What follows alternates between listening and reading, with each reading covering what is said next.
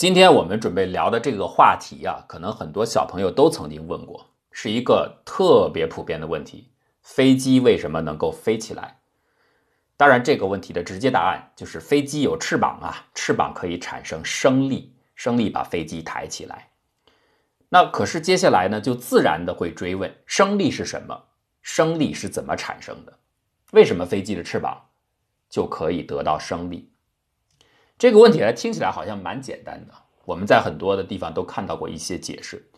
对于最需要和升力打交道、要精细的处理升力的，当然是飞行器的设计人员。对他们来说，这不是问题，因为利用现在的数值模拟的方法，CFD 软件可以很精确的计算出各种气流、各种机翼的动力学的后果，可以预测，而且也可以用风洞来做验证，所以是可以很好的工程处理的。但是，这并不意味着他给出了一个让人满意的解释。这话怎么说呢？就已经可以很准确的算出空气的行为了，包括机翼上的受力的，怎么就没解释呢？对，这有点像什么呢？就像有人问你，你给我一个股票理论，就是解释一下为什么有的时候那那股票会涨，有的时候会降。那你有两种办法，一种呢就是很微观的，你告诉他我这所有股票参与的买卖的人。或机构，我把他的情况了解个底儿掉。这人读了什么书？这人受教育程度如何？他最近有什么关注哪些方面的资讯？他决策有什么样的倾向？他性格如何？全部了解清楚之后，我可以很准确的知道这一个人他最近买股票准备买哪个卖哪个。然后假设我们能够把所有的参与者每个时刻动态的有多少人准备买，多少人准备卖，多少人准备不进入。全部这些信息都掌握的情况下，你当然可以知道第二天那个股票买的人多少，卖的人多少，金额多少，可以算出它的价格来。但是这种解释怎么可能每个人去做股票操作的时候去用呢？没法用啊，因为你上述说的所有的这些东西我掌握不了。我们希望得到一个一般性的、尺度大一点的宏观的解释，大概什么样的情况它是涨，它是跌，这个就是生力现在面临的问题。N-S 方程是前面我所说的进行 CFD 计算最基本的方程，它是把空气的每一个微观尺度的微元的行为都写得很清楚，因为就是那些守恒率嘛，能量守恒、动量守恒、质量守恒，就是这些方程没什么。那解起来当然有它的困难性了。关于 Navier-Stokes 方程的求解和它的背景，我在之前的谷歌古典的节目当中曾经讲过，大家感兴趣的话可以去听一听。我讲的数学所的七个问题。重金悬赏的七个问题，啊，其中包括 N-S 方程，它到底为什么难啊？计算量为什么会大？就在这儿。尽管计算量大，但是我们可以做一些简化，就是还是可以算，算的结果也不错，很精确。只是说，你不能用 N-S 方程去给一些人做解释，升力是怎么产生的。我们希望是能够像牛顿第三定律啊、伯努利方程啊等等这种尺度大一点的中尺度、大尺度的解释，你就。一句话告诉我，这生力是怎么产生的？就这种解释来说，现在没有处理的很好。我们当然有一些解释了，在很多的科普基地啊，在很多的教学节目当中都有，但是这些解释应该说都是错误的，都是不足的。目前关于生力产生的来源，主要是两大类、三种解释，跟大伙儿都来聊一聊。第一个最常见的，在很多节目当中都会提到的。就是伯努利方程解释，跟伯努利方程有关。这个其实是细分成两大类了。我说那三类里边有两类都跟伯努利方程有关，啊，就是流速产生的压力差造成的升力。那关于最经典的就是所谓的等长过时理论，这什么意思呢？你看啊，它画一个机翼，上面呢是一个比较弯曲的上边缘，下面呢是机翼的下表面比较平直。气流呢过来之后呢，就分成了两股。一股走上表面，一股走下表面，然后呢，他告诉你，从分开开始到最后，两股气流又重新在机翼的末端汇合。哎，它分开不能一直分开啊，最后会汇合，这个时间是相等的。上表面呢，由于是弯曲的距离长，所以等时间走的距离长，代表上面的速度快，下面的速度慢。那根据伯努利方程，也就是速度项加上压力是常数。那既然速度快，速度比较大，上表面的压力就比较小，下表面的压力比较大，所以综合出来，上下表面的压力差，净压力是向上的。这个向上的力就是升力。你可以在很多地方都看到这种解释，而且还有一些配套的小实验，比如告诉你你在开高速路上开汽车的时候，如果安全的情况下，你把车窗摇下来一点，速度当然不能太快了啊，比较快的时候，你把手伸出车窗外，你是不是觉得哎手臂有往上抬的趋势啊？这个手掌当然是要稍微有一点角度啊。另外呢，更经典的一个实验就是拿一张纸，物理教师呢说，你看啊，我现在吹这张纸的上表面。我一吹呢，纸的上表面相当于气流流速加快，所以它的压力差就出现了。下边的速度慢嘛，所以下面的往上的压力大，纸张会往上飘。这是最经典的实验。哎，看这实验再配合这解释，一切都很合理。可是它是错误的，而且说这个错误呢应该比较严重。就拿这个实验来说，你吹这张纸的上表面只会往上飞。证实了伯努利方程，好像证实了，但是你吹纸的下表面，它一样会往上飞。再举一个反例，你不要水平的吹它，你把这个纸挂起来，垂直的挂在那儿，你吹它的左侧，按你的理论，左侧气流加快，所以左侧压力应该变小，整个纸张应该往左飘啊，它不会的，纸是不动的。所以这就足见伯努利的现在的这样的解释是有问题的。那这个问题出在哪儿呢？两点。第一个就是所谓的等长时间，气流从机翼前缘分开到后缘汇合，中间这个时间认为是相等的，并不相等。你只是一种朦胧的感觉，你真的把它不断的放大放大，接近机翼的表面，真的越来越贴近表面，你会发现，越接近机翼表面，那个气流流线经过整个机翼的时间是趋向于无限长的。理论上来说，到达机翼表面最挨着表面内层的气体分子微团，时间是无限长。为什么呢？这就看你处理的方式了。比如你把气体最常见的方法，你处理成粘性流。既然是粘性流，那么流场计算是第一类，就是狄里克类条件，它就是相对于机翼静止的。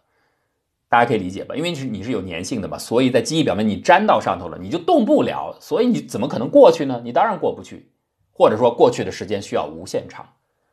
既然无限长，何来所谓过了上表面和过了下表面时间经过的时间是一样的？你时间是无限长嘛？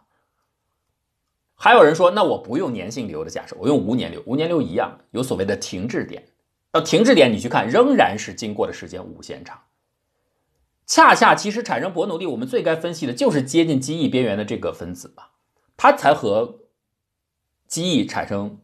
互动关系嘛，才打交道嘛。好，有人说不要那么较真儿，我们就把那薄薄的那些层去掉，不管那个地方确实有点古怪。我们离开一点距离，它不是就可以经过了吗？它是一个有限长的经过时间，就不再是所谓的 U-defined term，就数学上叫 u d e f i n e 就是一个错误的定义，或者说有严重缺陷的定义啊。我们这个地方不管，我们离开一点，它就是一个好的定义了，好像能够符合我们的直观了，也不是。风洞实验，这是实验做出来的，很明确的看得出来。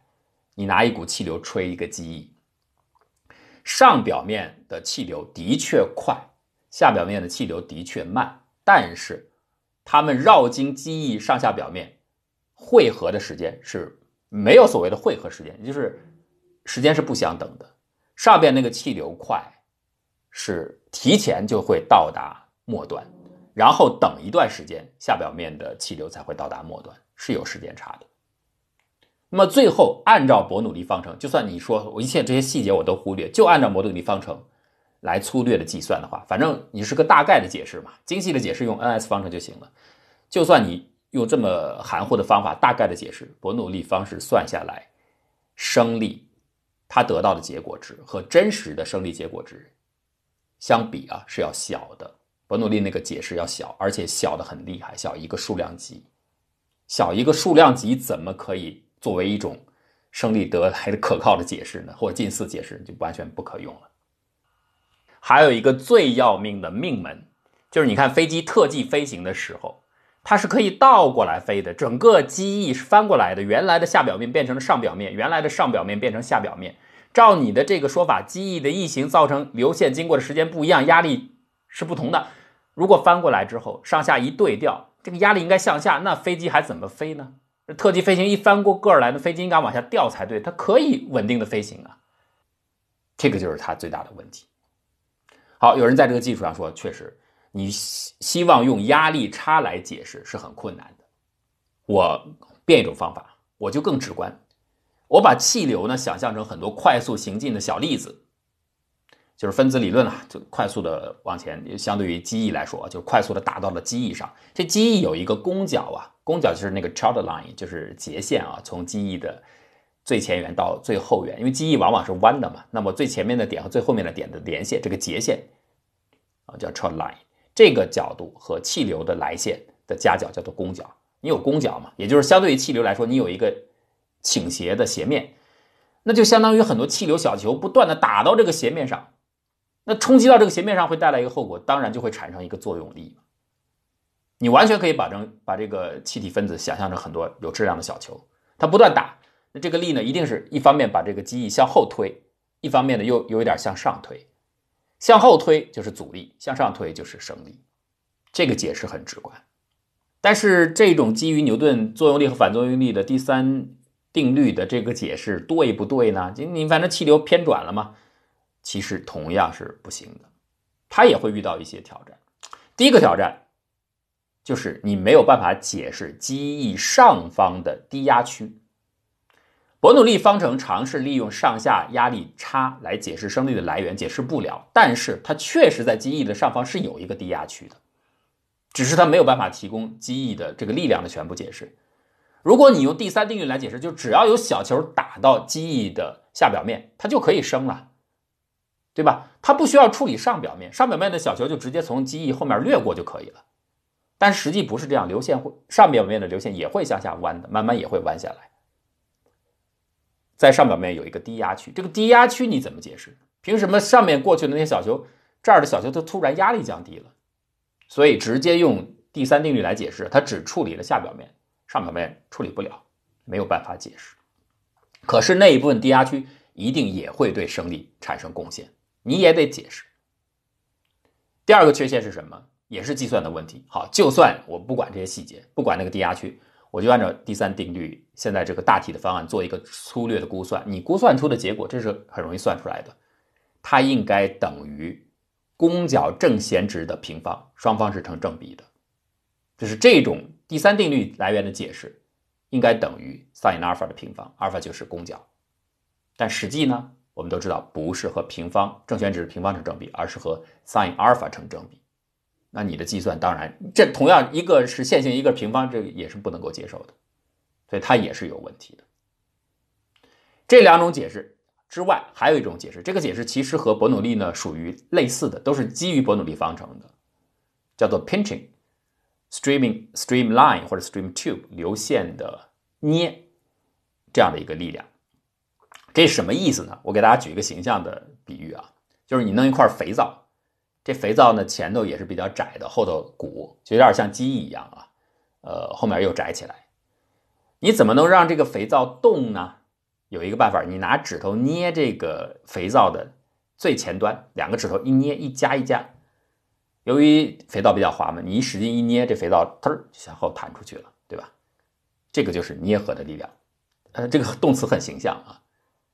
那么这个所谓的第三种解释就是这个意思。就是你上面的气流来了之后，到了机翼的前缘就被分开了，就像两个指头一样。这这两个气流一上一下夹着机翼的这个斜面。当然，它不是靠我们的指头这样往下摁啊，产生一个向后的力量。它是说你来的时候，你的气流是约束在一起的，绕过机翼之后就发散开了，一边是向下偏转了，一边是基本呃也有点向下，但是没有向下的幅度那么大，就大概是分开了。所以松比较松弛。这边比较紧，这边比较松，产生的一个力量也是压力，同样是压力带来的，它就是使得机翼被抬起来的力量，升力的解释就是捏出来的，被劈开的气流一捏一夹给它夹出来的，它的本质当然也是靠压力，所以它也属于伯努利类解释里边的一种，这是第三种解释，讲 stream tube 或者 stream line，这里边其实讲到一点关键点，就是考虑了整个的流线的情况，但是。它同样算的不准，就是这个动力学本身的行为的解释，仍然只是一种很笼统的现象的描述，它还是没有解释清楚到底升力是怎么来的。所以以上三种是最常见的、最主流的解释，但是都有严重的问题。无论是根据牛顿定律，无论是根据伯努利类的里边，不管你是靠流线的捏合的作用，还是靠伯努利上面的说速度快、上表面压力小产生压差，都不对。那现在大伙儿怎么来看呢？有人说，你可以认为，呃，伯努利的类的解法和牛顿类的解释，这二者呢是互补的，就是各讲对了一部分，但是忽略了另外的一部分。伯努利类的解释呢是关注到了压力差这一部分产生升力的因素，但是呢，它的确没有解释其他大部分的升力的这个力量的来源，远远不够。牛顿类的解释呢，的确抓住了这个力量的主要的部分，但是他没有去解释压力差的这一部分。上表面的确存在一个低压区，这个他没有处理，所以呢，这是双方加在一起去解释，差不多就行。这是很多人的一个看法。但是严格来说，你能不能就把这两个很模糊的拼在一起去解释呢？恐怕也很难，因为你还是不是一个很完整的整合，这有点很。很随性的这么来说，这俩人有点互补性。其实应该这么来讲，这个互补性啊，是体现在一个一体化的解释框架里边的某一个局域。你去关注下表面的气流和机下缘的互动，你说这个地方其实更多的体现出了牛顿性的行为。上表面的这个压力差呢，这个低压区域呢，呃，它和下表面的压力差的确有点体现出波动力方程。但是这个话呢，也可以认为没说。它其实这是一个结果了，更像是一种描述。究竟怎么一体化的来去讲，而且还不是用 n s 方程这样很细很细的尺度去说，到现在没有一个满意的解释。伴随着机翼的飞行，它会产生一系列的结果，你只能说这个整个的区域的流场或者叫压力场，它是联动的，各个因素是联动联动在一起的，它就会产生很多的现象。这些现象可能会引向你更关注于牛顿力学，或者更关注于波动率方程。但是有没有一种能够把这些因素、这些循环的因素连接起来的方式，并没有很好。那我说一个目前大家认为还可以接受的理论，就是牛顿方式呢，解释下表面是没有问题的，上表面的低压区呢，没有任何理论，波动力方程也不行啊，就没有太呃理想的一个候选答案。整体而言，现在可以认为比较理想的一个解释叫 streamline curvature。当然，我必须要说，它也不是所有的人都能接受的，因为这里面有太多的因素，都有例外，都有例外。比方，我像我刚才所说的，你用牛顿方式去解释下表面，解释的还不错，但是上表面那个低压区怎么回事？为什么经过机翼上方的那些曲线、那些流线会往下偏转？这偏转怎么回事？有人说那是因为有真空啊。你假设。那些上表面的气体微团，它不受影响，就怎么来的就怎么走。如果真是这样的话，那肯定是在机翼的下面有一段真空啊。正因为有真空的存在，所以这些空气微团就上方的微团要往下填，所以它的流线就偏转了。那也有人举出反例啊，也有不是这样的例子。所以你用任何的一种解释给出来之后啊，后面都有可能遭到挑战，这是它困难之处。好，一般性的途径。叫做 streamline curvature，叫做流线曲率，它是怎么解释呢？就跟龙卷风有点像啊。当我们把整个空气的流场，你要首先要有流场的概念啊，有压力场的概念。当你有了 fluid field 之后啊，你可以画出很多的流线，它就代表空气微团一个整齐划一的前进方向。在这边的一条线上的空气微团的整个性质是均匀的，是一致的。如果是平直的流线，那就不用说了。我们经常看到流线会弯，这个我们用烟道的方式、示踪的方式也可以看得到，流场会弯曲。这弯曲流线一变成曲线，有一个问题来了：你一的变成曲线，根据牛顿第二定律啊，你的运动的方向发生的速度方向发生变化，就意味着有加速度。所以加速度代表得有力嘛？这个力是怎么来的？飘在大气当中的这些空气微团。谁给它一个力量？它靠什么力？它不能是电磁力，它也不能是推力，什么都不能。只有一种可能叫压力，就是你的压力场给了一你一个向下的力量，向中心的力量，使得你弯曲。啊，这个合理吧？就必定是有一个压力。所以，当曲线弯的时候，尤其是一组流线越往内，曲率可能比较大，往外的曲率可能相对小一些啊。所以就形成了一个压力的分布，这个压力场产生了向心力。这就类似于龙卷风。龙卷风为什么能把东西给吸上去？因为越靠近龙卷风的核，它的转速越快，速度越快，产生的压力越大，所以就向成形成了一个向上吸引的力量，物体就全部被吸上去了。Streamline curvature 就可以解释。同样的，上边的气流就整个流场是联动的。当你的流线发生偏转的时候，你的曲率一旦出现，你就要向心力，那就意味着有压力差。这个压力差造成了最终的飞机的升离。这样的一个推导的方法啊，它仍然是比较经典化的、比较牛顿化的一个方法。所以它实际上你看一下它的推导过程，并不难理解，是结合了牛顿力学和伯努利方程，就是流线这个压力差速度产生压力差。伯努利方程，我们说那个解释为什么会出现问题？为什么你认为它上表面分出一一股，下表面一股，呃，速度不一样，产生压力差，造成了升力？你为什么会去认为我们会发现这个解释是不对的？就是因为你错误的把伯努利方程用在了两个不同的流线上。伯努利方程是对的，但是你错误的用在了两个不同的对象上。你要想有效，你应该针对同一条流线，你用伯努利去计算就是对的。所以伯努利解释的。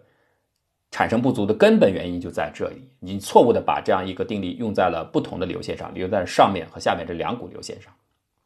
好，改善这个不足，我们用在同一股流线上，仍然用伯努利方程加上牛顿力学的微团，就守恒律的推导，就可以得出一个计算结果。这个结果大体上可以满意，而且这是一个一体化的处理框架，不需要分开来解释了。所以这个所谓的流线曲率啊，最后它得出的结果就是压力。向着流线法向的导数值等于密度乘以 v 平方除以 r，就是空气当这一点的流速除以这一点的曲率半径得出来。所以你知道平直流线的时候它就没有压力了，因为这个时候平直流线的曲率半径是无限大，无限大就等于这个梯度是零嘛，压力的梯度是零，就流线和流线之间不存在压力啊。这个可能是相对来说还算不错的一个解释，可是这个解释仍然有很多的不足之处。它对于很多精细的一些例外，恐会遭到很多的挑战。呃，这是目前我们看到的在生理理论方面做出一一般性的解释努力方面就是这样子。大家还有很多人在努力啊，希望能够得出更好的适用性更广的一些解释的机制啊，同时又避免非要使用到 N-S 方程。那至于后面有没有这样的理论能出现呢？我是很怀疑的啊，因为确实流体本身太复杂了。嗯，但是呢，希望大家了解到这一这一点。如果今后有人再给你去用一个气流经过了机翼的上表面和下表面，然后时间相等汇合之后造成速度差，产生了压力差，最后产生了升力，你就可以告诉他，至少这个解释是不靠谱的。用牛顿定定律来单独的解释，同样也是不行的，就是机翼上面的低压区它没有处理。